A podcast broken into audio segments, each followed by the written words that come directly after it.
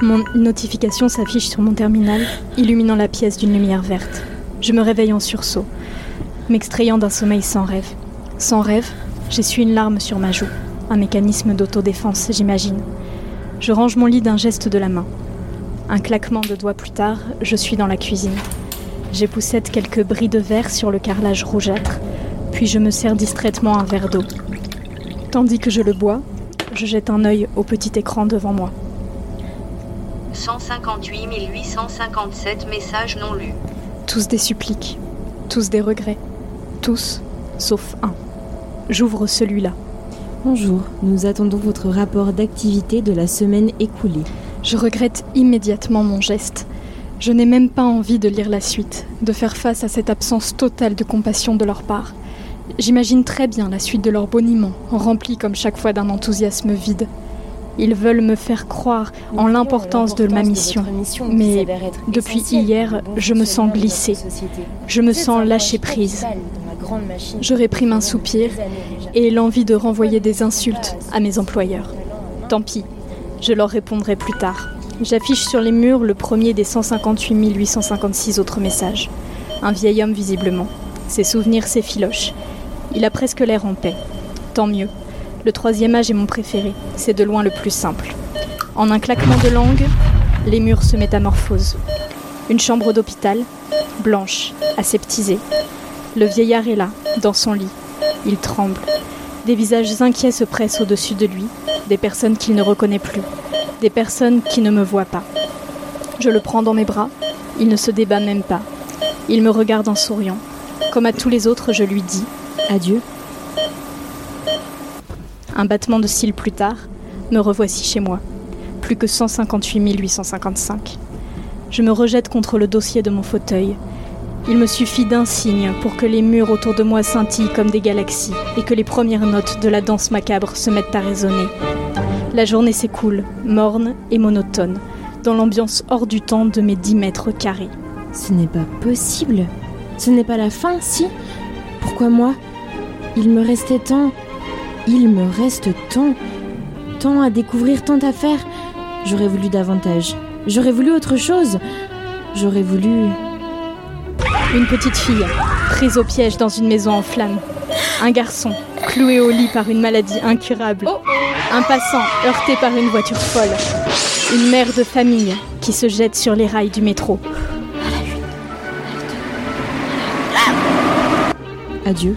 Les dernières pensées, les peurs et les douleurs avant l'instant fatidique.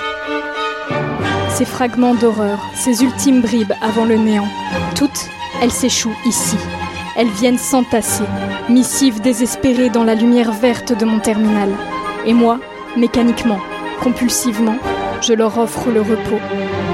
Au cours de mon œuvre, mon regard se pose sur une centaine de messages au même objet. Surpris, furieux, terrorisé, je cligne des yeux. Mon minuscule lieu de vie est devenu un grand marché, et je flotte, comme une ombre parmi les étals. Je reconnais les expéditeurs. Comment pourrais-je les manquer? Ils sont là, tout autour. Ils discutent, par petits groupes, inconscients. Des pensées terribles vont naître dans leur cerveau dans moins d'une seconde. Mais c'est si long une seconde. Pendant un bref instant, je me laisse absorber par leur conversation paisible. Pendant un bref instant, je me permets de croire qu'il ne se produira rien. Et puis, une déflagration assourdissante retentit. Leurs corps sont avalés, emportés, menés jusque dans mes bras. Je leur offre l'ultime étreinte. Adieu. La lumière décline dans ma prison sans fenêtre. Le jour touche à sa fin. Péniblement, mon terminal finit par afficher. Un message non lu. Je l'ouvre. Je ne mérite pas de vivre. C'est tout. Il n'y a que ça. Je marque un temps pendant lequel je mesure l'absurdité de la vie humaine. J'ai vu tant d'horreurs en une seule journée, tant d'espoirs anéantis que j'ai du mal à saisir comment un être pourrait refuser de son plein gré ces mêmes espoirs. Son monde est si vaste, tout est à faire et son existence ne se résume pas à 10 mètres carrés. Qu'importe, la fin de mon travail m'attend pour aujourd'hui. Je claque des doigts et me retrouve immédiatement dans une cuisine très semblable à la mienne. Une forme humanoïde gît sur le carrelage, face contre terre, à côté d'un verre fracassé. Marchant doucement entre les bris de verre, je m'approche d'elle. Du sang ruisselle sur le carrelage, émanant de ses poignets écarlates. C'est en la relevant que je comprends. Je reconnais ses yeux. Je reconnais mes yeux. Je gis sur le carrelage, face contre terre, à côté d'un verre fracassé. Lentement, très lentement, je sens la vie s'échapper de mon corps. Mais que vaut-elle après tout? Que vaut cette œuvre absurde, cette horreur nécessaire? On m'a offert une prison, la plus belle des prisons. L'univers est ma maison, le monde est ma fenêtre. Mais quel intérêt d'y ajouter des pièces s'il reste les barreaux? Je souris en crachant du sang. Je suis libre. Ils n'auront jamais mon rapport. Dans les dernières secondes, avant que les ténèbres ne m'avalent, j'aperçois le terminal. Il annonce.